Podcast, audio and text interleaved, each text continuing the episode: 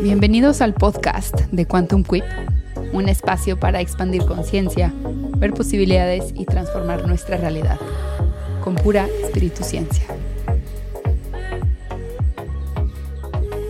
Hoy traigo un tema que me preguntan muchísimo.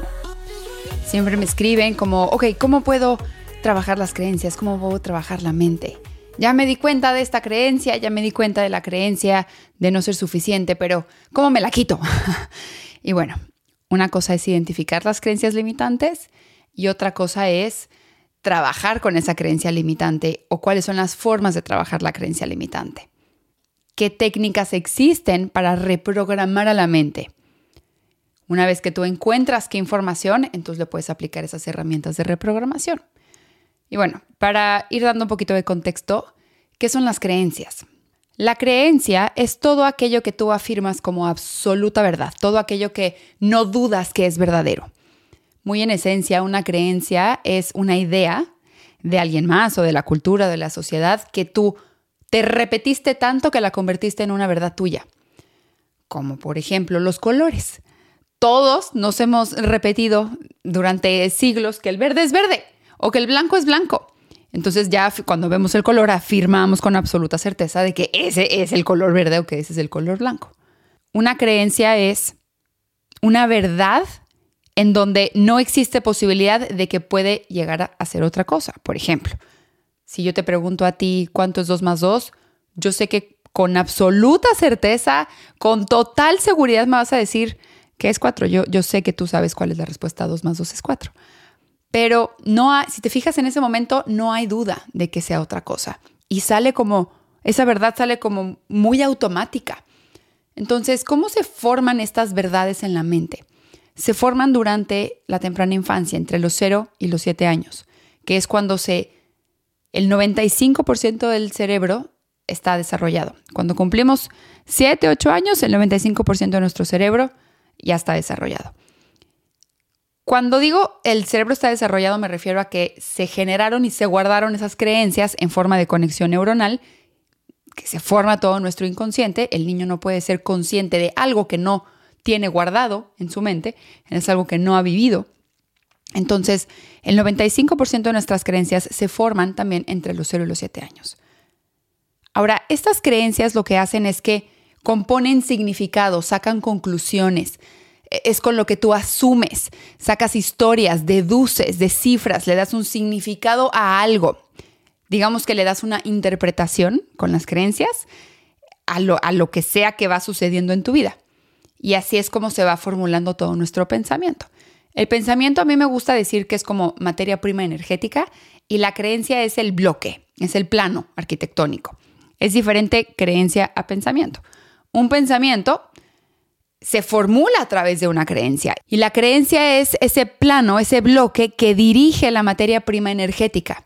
Y obviamente la creencia es lo que más va a estar arraigado al inconsciente y sobre lo que se va formulando este tren de pensamiento. Ahora, cuando nosotros vivimos esa trillada experiencia que se llama el despertar de conciencia, que yo sé que a muchos de nosotros, los que estamos en esta comunidad, nos ha pasado ese famoso despertar. Lo que sucede es que quien se despierta es el observador consciente, que antes estaba dormido en un mar de inconsciencia. Y lo que genera este despertar de conciencia es que nos da la capacidad, se despierta la capacidad para empezar a observar el pensamiento de lo más consciente a lo más inconsciente. Y podemos observar toda la realidad creada desde pensamiento hasta creencia. Este pensamiento incluye tu diálogo interno, el pensamiento incluye tu forma de relacionarte con lo que va apareciendo en tu momento, personas, situaciones, eh, cualquier botón, cualquier trigger, si es la queja, si es la justificación.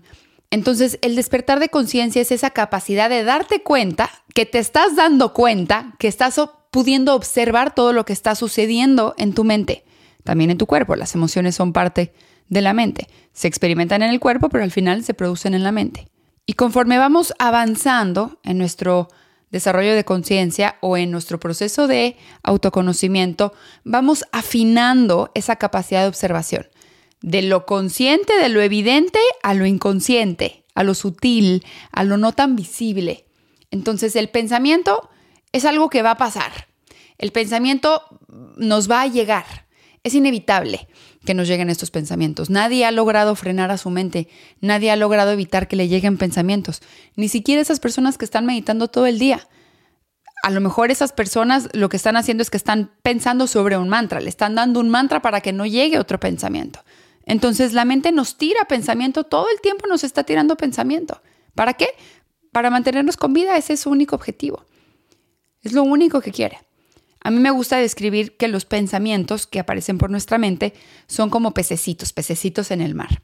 Entonces, si de repente a ti yo te doy 8 kilómetros de mar y te digo, amigo, asegúrame que por aquí no va a pasar ni un solo pez. Pues seguramente me vas a decir, no, pues está un poco difícil. ¿Cómo le voy a hacer para que en 8 kilómetros de mar no aparezca un solo pez? A lo mejor y te agarro el, un pez aquí desde lo más superficial, pero los de hasta abajo, los de la profundidad del inconsciente. Entonces los pensamientos son como pececitos, pececitos que pasan por el mar, el mar de nuestra mente, el océano inconsciente. Y todo lo que existe ahí, todo lo que existe en ese mar de inconsciencia. La parte consciente sería como lo más cercano a la superficie y la parte inconsciente es todo lo que sucede, o, el subconsciente es todo lo que sucede en las profundidades del inconsciente. Entonces, todos estos pececitos, estos pensamientos que pasan por la mente, aproximadamente en el día tenemos entre 50 mil y 70 mil pensamientos al día. Y todo eso está basado en creencias. Esas creencias, 95% son inconscientes, 90% son repetidos de ayer y esos de ayer y esas de ayer y así hasta llegar a tus abuelos. Y 85% de esos 50, 70 mil pensamientos al día son negativos. Entonces, ¿qué está pasando con nuestra mente? La mente tira pensamiento. En su mayoría son negativos, tóxicos, terroríficos, apocalípticos, repetidamente y ni nos dimos cuenta. Así es como funciona la mente, así es como está funcionando la mente. Entonces, cuando no hemos despertado, digamos que nuestra atención está secuestrada por el piloto automático, viviendo la vida de alguien más o viviendo la vida impuesta por la cultura, ya sabes, hasta que no cumplas esto nunca vas a ser feliz, vas y lo cumples y no eres feliz, es porque viviste la vida impuesta por la cultura. O que tu mente está secuestrada por pasados o futuros, creyendo verdadero que no hay forma de que suceda otra posibilidad. Y recuerda que todo lo que le pongamos a la mente, el cuerpo lo va a experimentar como si estuviese pasando. Por eso la visualización funciona.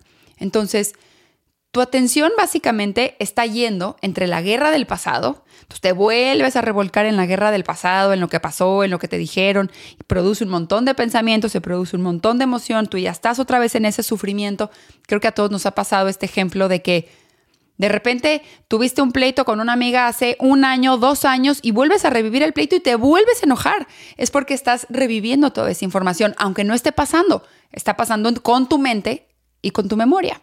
O tu mente también se puede ir al futuro apocalíptico terrorífico, donde nos vemos viviendo abajo de un puente, en donde ya no hubieron posibilidades, en donde no encontramos un solo trabajo, en donde la recesión acabó con nosotros, en donde nos vamos a morir de hambre, en donde nos vamos a enfermar horrible y vamos a llegar de viejitos a la vejez completamente enfermos, solos, sin nadie que nos cuide. Todo este pensamiento, todo el pensamiento que estamos produciendo está basado en una creencia, en algo que tú puedes deducir como verdadero y sobre eso sacas conclusiones. Y una mente no entrenada va a brincar entre pasados y futuros produciendo un montón de actitudes mentales que probablemente nos coloquen energéticamente en ser carencia. Energéticamente nos volvemos carencia. Y aquí vamos a hablar mucho de las herramientas de reprogramación. Ahora hay muchos tipos de creencias, pero básicamente todas se pueden catalogar en dos grandes, dos grandes corrientes de pensamientos o dos grandes tipos de pensamiento. Las creencias positivas o de empoderamiento o las creencias limitantes, la famosa creencia limitante. La creencia, la creencia limitante, como su nombre lo dice, te va a limitar. Limita que puedas ver otra posibilidad. Limita tu energía. Limita a que tú puedas elegir otra cosa, aquello que está sucediendo. Y la creencia de empoderamiento literal te va a dar el poder a que tú puedes elegir. Te va a recordar el poder que tienes de elegir, que ese es uno de los regalos de la conciencia. La conciencia nos regala el poder de elegir. Ahora tu cuerpo va a sentir todo lo que sea que le estés metiendo a tu mente, sea de forma consciente o inconsciente. Entonces, todo ese pensamiento que estamos pensando, aunque no nos estemos dando cuenta que lo estamos pensando, porque es inconsciente, tu cuerpo sí lo va a sentir. Si lo estás pensando, tu cuerpo va, lo va a sentir. Va a sentir que está sucediendo. Por eso me dicen, pero Mariana, ¿por qué lo estoy sintiendo como muchísima, toda esta sensación de muchísima, no sé, a lo mejor desesperación o desilusión o ansiedad? Bueno, porque tu mente está creyendo cosas como verdaderos que no nos hemos dado cuenta todavía. Recordemos que ninguna emoción es buena y mala. Normalicemos a todas las emociones. Todas las emociones son parte de nuestra eh, fisiología, de nuestra biología. No hay error en ningún tipo de emoción. Algunas son muy incómodas y no, no es el problema de que sean incómodas, sino nuestra falta de herramientas para atender la incomodidad de las emociones. Pero todas son parte de nuestra vida y no se van a ir a ningún lado. A lo mucho lo que vamos a poder hacer es tratarnos con un poquito de más compasión cuando ellas aparezcan. Y claro, obviamente adoptar herramientas para gestionar todas esas emociones. Entonces aquí lo que importa es que veas que cuando tu cuerpo está en algún tipo de estrés, es porque tu mente está, está afirmando, asegurando que algo va a suceder basado en un pasado no visto, no reconocido, no indagado. La mente no indagada, no cuestionada, es la que genera sufrimiento. Entonces, como aquí siempre vamos a trascender más del juicio de es que las creencias limitantes son buenas, son malas, no las creencias limitantes tampoco son malas. En el momento en que las adoptaste era lo que te iba a generar equilibrio. Entonces no es que son malas las creencias limitantes. De hecho, son una grandísima puerta para evolucionar el contenido de tu creencia limitante. Entonces, dejar que sea limitante y volver a elegir en qué creer verdadero. Entonces, si tú te cachas en una creencia limitante, en lugar de agobiarte, en lugar de preocuparte, todos tenemos creencias limitantes, eso tampoco es malo, sino es más bien la oportunidad o la invitación de, la vida misma diciendo, ah, mira, nos toca evolucionar. Y para eso es la vida, para estar evolucionando. Nos toca evolucionar el contenido de la propia mente, de la propia conciencia hacia algo un poquito más elevado. Y cuando digo elevado me refiero a algo más alineado, algo más amoroso, algo que te acerque más al amor incondicional. Y el amor incondicional siempre va a incluir el amor propio. Son, es la oportunidad, es la puerta para romper patrones viejos que a lo mejor ya no hacen tanta coherencia, que estamos repitiendo y repitiendo, o es para abrirnos a otro tipo de experiencia. Las creencias limitantes que están presentes hoy en tu vida digamos que van a manifestar alguna forma de estrés o desequilibrio. ¿Cómo sabes que estás en una creencia limitante o que estás sufriendo una creencia limitante?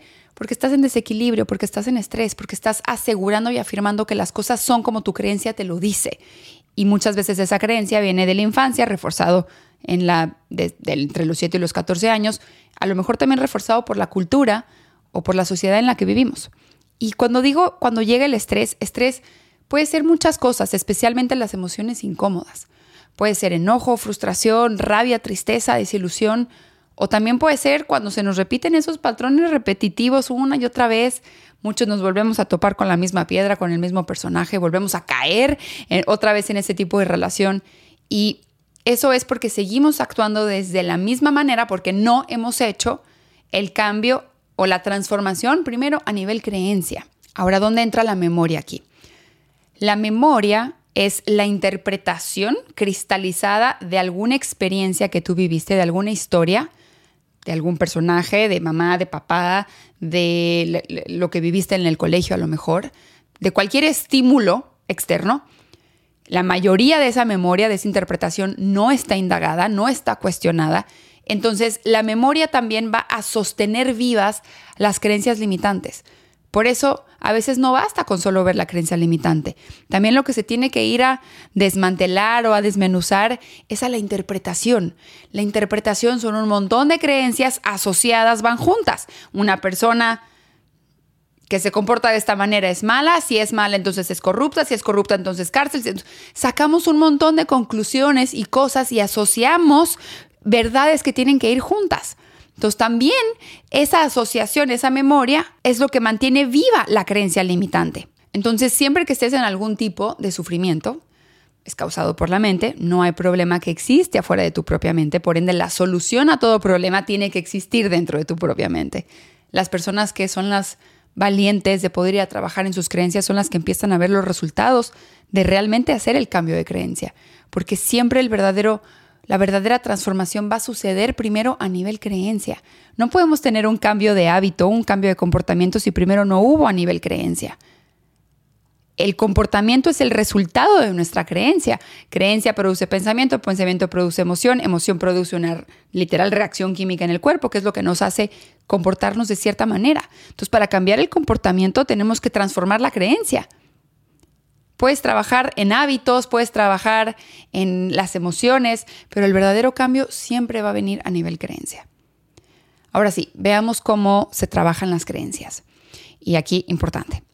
De entrada, Trabajar creencias es sinónimo de reprogramar la mente, que es otro sinónimo de expansión de conciencia, que es otro sinónimo de sanar. Todas estas cosas son lo mismo. Sanar es mirar aquel dolor y que ya no duela, sino poderlo hasta agradecer o, que deje de doler o que deje de marcarte o definirte como una persona de, de cierta forma o manera. Cuando tú empiezas a trabajar en tus creencias, lo que estás haciendo es que estás desapegándote de esa historia, de esa interpretación, de lo que aprendiste que era y estás abriéndote a ver esa situación, esa persona, ese momento, esa historia como otra cosa, desde otro punto de vista, desde otra óptica. Entonces, esto empieza a moldar, a ser flexible la mente y esto empieza a expandir tu conciencia, o sea, caben más significados para relacionarme con este tipo de situaciones, con este tipo de personas, con este tipo de heridas. Cuando tú vas agregando significados, estás expandiendo la conciencia a una más elevada. Siempre que diga elevada me refiero a más amorosa, a una visión más amorosa, que, que, sea que genere más bondad, más bondad hacia ti y también hacia los demás. No una que te ataque o que te conecte y que te ate siempre al sufrimiento, que te genere un sentido profundo de para qué pasó aquello que pasó. Y, al final esas experiencias, cuando logramos darle la vuelta, lo que hacen es que nos reencuentran con una parte muy, muy, muy real, muy auténtica de nosotros, que entonces sí podemos amar. También te quiero decir que no hay un easy fix, no hay una pastillita que te puedas tomar para hacer este trabajo de conciencia. Nadie lo puede hacer por ti. Así como nadie puede comer por ti y digerir por ti y nutrir a tus células por ti, nadie va a poder hacer el trabajo de tus creencias. La única persona que puede elegir este trabajo eres tú.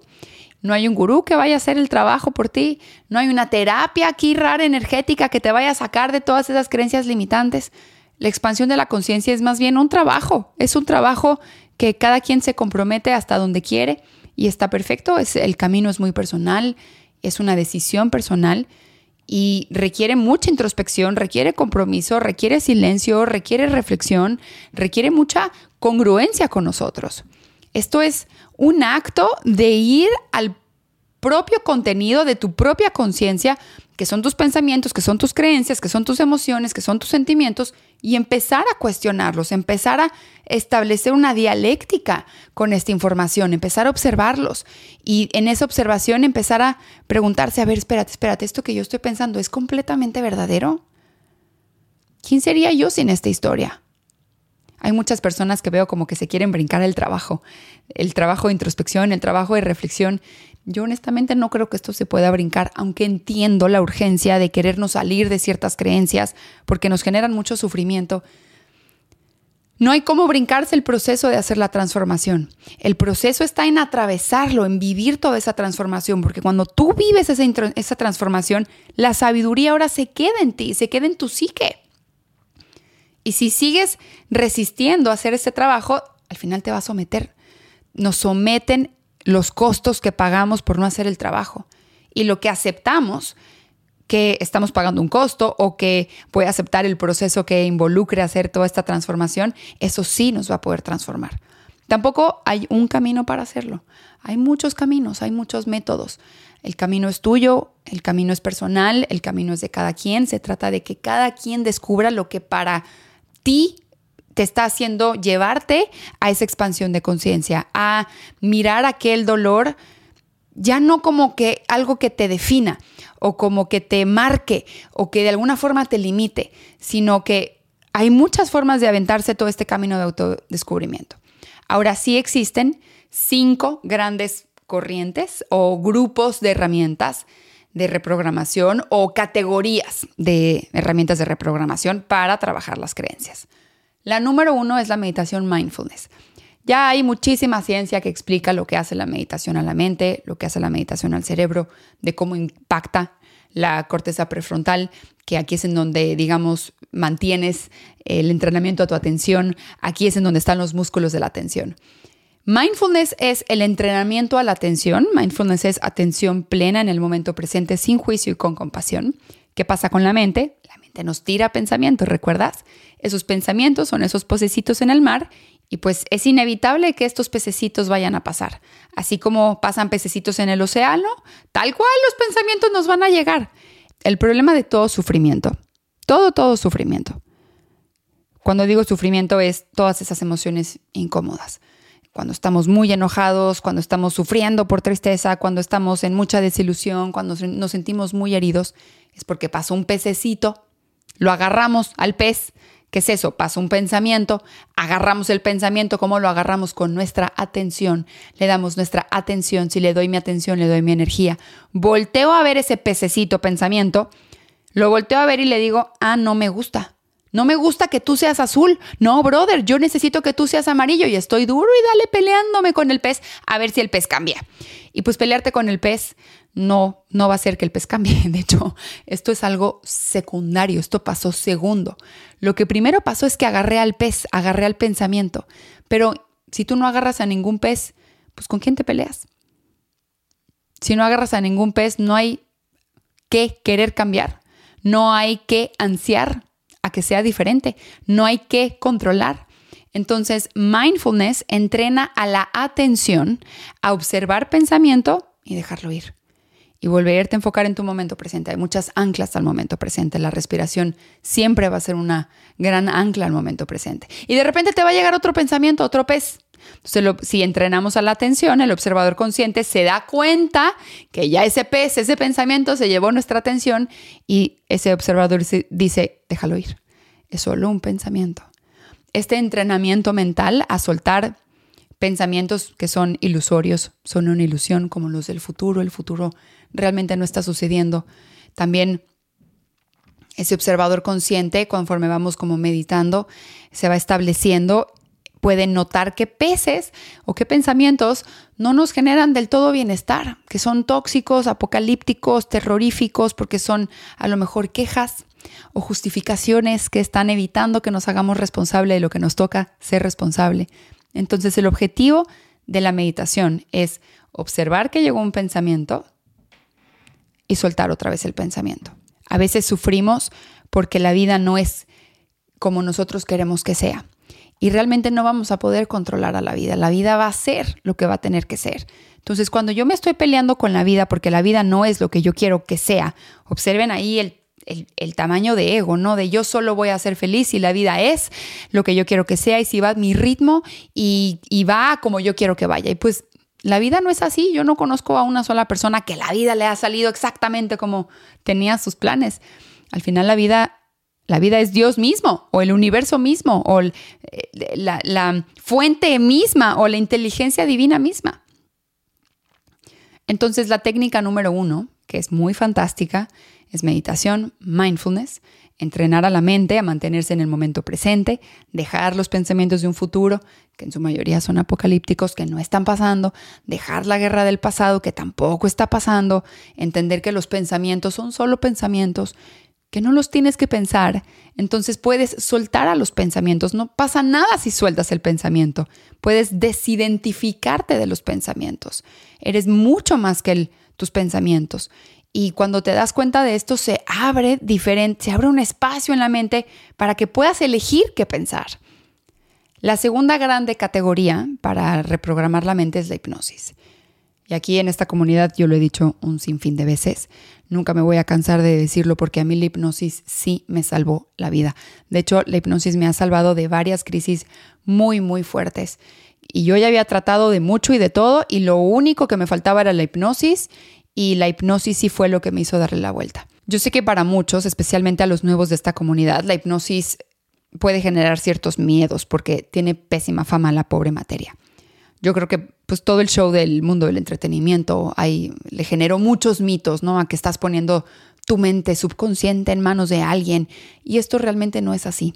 Tú tienes libre albedrío que puede elegir lo que le va a generar coherencia, lo que le genera resonancia verdadera, que dice, ah, sí, esto sí me suena como verdad, y lo que no lo desecha. Ahora, ¿cómo explicamos la hipnosis?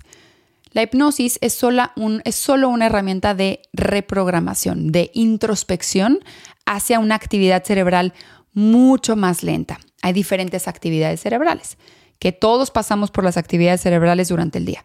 Hay una actividad cerebral súper agitada, la mente analítica, cuando estamos usando demasiado la mente, cuando estamos sobreanalizando, el pensar, pensar, pensar, todo el tiempo pensar, que ahí muchas veces nos puede llevar a un burnout. Hay otra actividad cerebral que es más bien un terrenito que permite la reflexión, permite la observación, permite una reflexión continua. Y hay otro estado mental de la actividad cerebral que es el que permite el regrabado de creencias. Este es el famoso nivel o la frecuencia teta. La hipnosis lo que hace es que baja la actividad cerebral hasta llevarte a una frecuencia teta, en el cual cuando establecemos al observador consciente podemos mirar toda esa información que produce el tren de pensamiento que está basado en una creencia y podemos inducir ahí a que se tome otra creencia, a cuestionar esa creencia que yo llevo sostenida, que no necesariamente sigue siendo cierto o que es limitante. Entonces digamos que eh, a ese nivel puede suceder un regrabado de información. Y ojo aquí, porque la hipnosis no es instantánea. Va como por capitas. No es una sola vez y ya, sino de repente en alguna sesión de hipnosis se me reveló una conducta que no había visto y de abajo de esa conducta me encontré con otra queja y después de esa queja me encontré con una definición que tenía hacia mí o hacia el amor o hacia alguna relación y después así me voy encontrando con todas esas creencias. La hipnosis es como ir a terapia. No vas una vez y ya. Es un proceso. Toda reprogramación es un proceso, tiene toma su tiempo. Solo que la hipnosis atiende toda esta información desde el inconsciente. Y dentro de ese inconsciente nos topamos con un montón de información que realmente no tiene lógica porque el inconsciente así funciona. Son un montón de asociaciones que no tenemos conscientes, no nos hemos dado cuenta que así están asociados. La primera vez que yo probé hipnosis, yo iba muy escéptica de que no iba a funcionar. También tenía mucho miedo de, que me, van a hacer y qué miedo. Todos esos mitos que existen alrededor de la hipnosis. Y al final de la primera sesión dije, qué raro, esto es como una semi-meditación, medio impuesta y guiada y no entiendo cómo esto va a funcionar. Yo honestamente estaba muy bloqueada. Lo que primero se me estaba revelando era esa desconfianza o ese bloqueo o la famosísima nada. Y de repente, conforme seguí practicando hipnosis, boom, mi mente le, le, realmente vivió esa reprogramación y ya desde ahí, al menos yo me fasciné con la hipnosis y fue cuando me metí a estudiar duro la hipnosis. Luego viene la tercer grande categoría, que son todas las terapias, herramientas de alta conciencia. Las herramientas de alta conciencia son todas aquellas que te producen un aha moment, te producen el momento eureka, te dan el 20, te dan el clic cuando de repente estás en una clase, en una sesión, en una terapia, leyendo un libro, escuchando a alguien hablar o ves una conferencia o alguien en tu familia te dice algo que en ese momento es clic, en ese momento es como un balde de agua fría que dices, ya lo vi. Ya, ajá, ya vi por dónde, ya vi cuál era, que, como que yo estaba manteniendo verdadero, ya vi perfectamente el patrón tóxico, ya vi cómo yo genero esa toxicidad, ya vi yo otra vez cómo estoy siendo partícipe de esto que está pasando. Durante ese momentito estamos viviendo una conciencia expandida. El aha moment, ese balde de agua fría que te mete como un freno de mano que te hace mirar ese, esa creencia o ese patrón que tuvo la consecuencia de producción de toda esa realidad y puedes mirar toda esa consecuencia por haberlo elegido de forma inconsciente. Y yo sé que a veces esto puede ser doloroso porque es muy choqueante.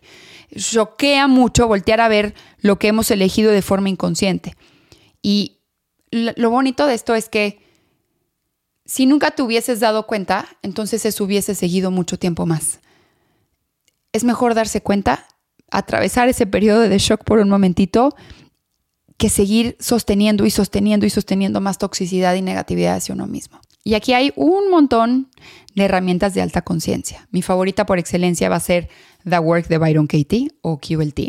Las personas que han hecho conmigo QLT o The Work no me van a dejar mentir que es altamente efectiva porque en una sesión realmente le das la vuelta a un momento de dolor un momento de mucho sufrimiento. Es muy impresionante lo que hace esta técnica. Ya hay muchos, se han hecho muchos estudios de lo que hace esta herramienta tan poderosa a la mente y es realmente increíble lo que hace. Dentro de herramientas de alta conciencia, por supuesto, vamos a encontrar todos los tipos de coaching, todos los tipos de psicoterapia tradicional, por supuesto, yo soy muy fan de la terapia. Claro que voy con mi psicólogo, además de todas las herramientas que también hago. Por favor, si crees que lo necesitas, busca a un especialista. La meditación y la hipnosis no suplen la terapia. Son grandes aliados, son grandes complementos, pero no suplen la terapia. Hay mucha resistencia como por ir a la terapia. Y también entiendo por qué. Yo fui ocho años a terapia y realmente no me estaba funcionando. Perdí mucho tiempo y mucho dinero y fue muy lento y no me estaban llevando a un espacio de, de verdad, de reflexión. Hasta que, que claro que también hay, hay grandísimos psicoterapeutas. Mi terapeuta ahorita es durísima y te dice las cosas como son, porque pues eso vamos a terapia, ¿no? No vamos para que nos, nos para seguir solapando la, la propia victimización o seguir invalidando que, que no somos responsables. De alguna forma somos responsables. Entonces, toda terapia lo que intenta es que te acerques a esa historia de dolor, a transformar esa información en autoconocimiento, en sabiduría, en aprendizajes, en autorregulación, en un propósito. Y realmente hay muchas corrientes de psicoterapia. Dentro de esta gran categoría de herramientas de alta conciencia, también vamos a encontrar todos los tipos de coaching, todos los libros de desarrollo personal, los cursos, los talleres, eh, cualquier plática, cualquier momento que te produzca una conciencia expandida. Esa conciencia expandida es lo que te hace mirar aquella información de una forma diferente. Aquí lo que importa es que pues adoptes una rutina de reflexión continua. No es una sola vez, o sea, no, si no vayas a terapia una sola vez no te va a funcionar, sino es un proceso continuo, crónico y que te comprometas tú con tu propio proceso. A mí me gusta mucho estar probando las diferentes herramientas y aquí elige la que más te resuena. Elige esa alta conciencia que a ti te permite ver una historia de dolor de una forma diferente. La cuarta gran categoría es todas las técnicas de gestión emocional, que son todas las terapias de cuerpo. El cuerpo guarda muchísima sabiduría, guarda nuestras memorias, guarda nuestras sensaciones, las más incómodas, guarda nuestras cicatrices, guarda nuestras historias. Entonces, es bien importante trabajar el cuerpo cuando se está trabajando la mente. ¿Por qué? Porque si el cuerpo está en el estrés del fight or flight, ¿no? De esta pelea o huida, no puede integrar la información de alta conciencia.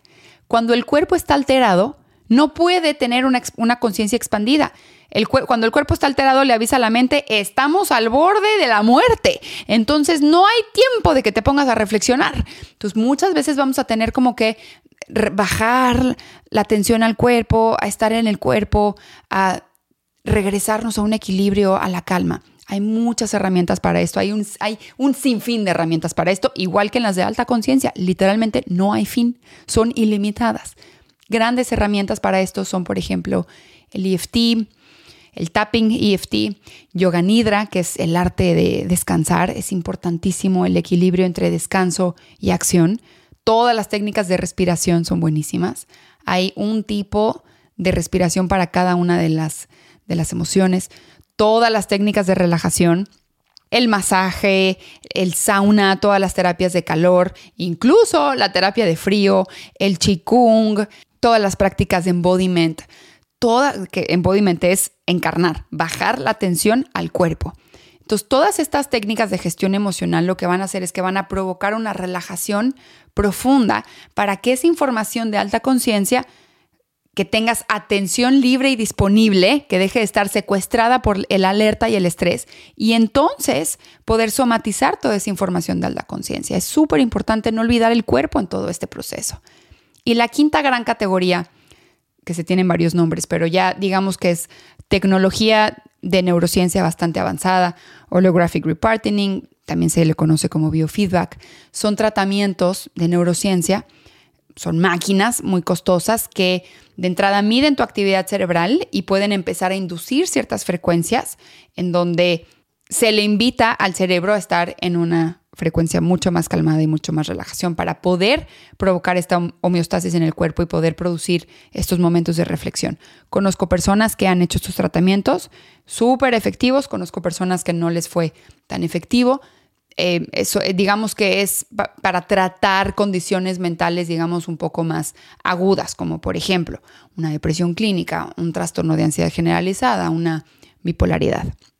Entonces, mi recomendación para trabajar las creencias es si tú te encuentras con una creencia limitante, como ya te lo platiqué, no es algo negativo, es algo inevitable, natural. Si tienes una creencia limitante, no es malo, es una perfecta oportunidad para que tú puedas acceder al contenido de tu conciencia, elevarla, evolucionarla, estar mejor, poder estar en plenitud a pesar de lo que sea que esté pasando y que esa creencia no siga teniendo el control de tu realidad, que ese dolor no te siga definiendo a ti, que esa memoria no siga secuestrando tu atención.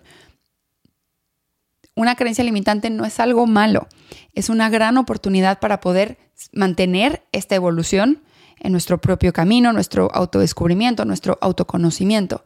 Y todas las creencias realmente se pueden transformar. Entonces, mi recomendación es que dije cinco grandes categorías. No vamos a quitar la quinta porque no vamos a usar la quinta para cuando no lo sé.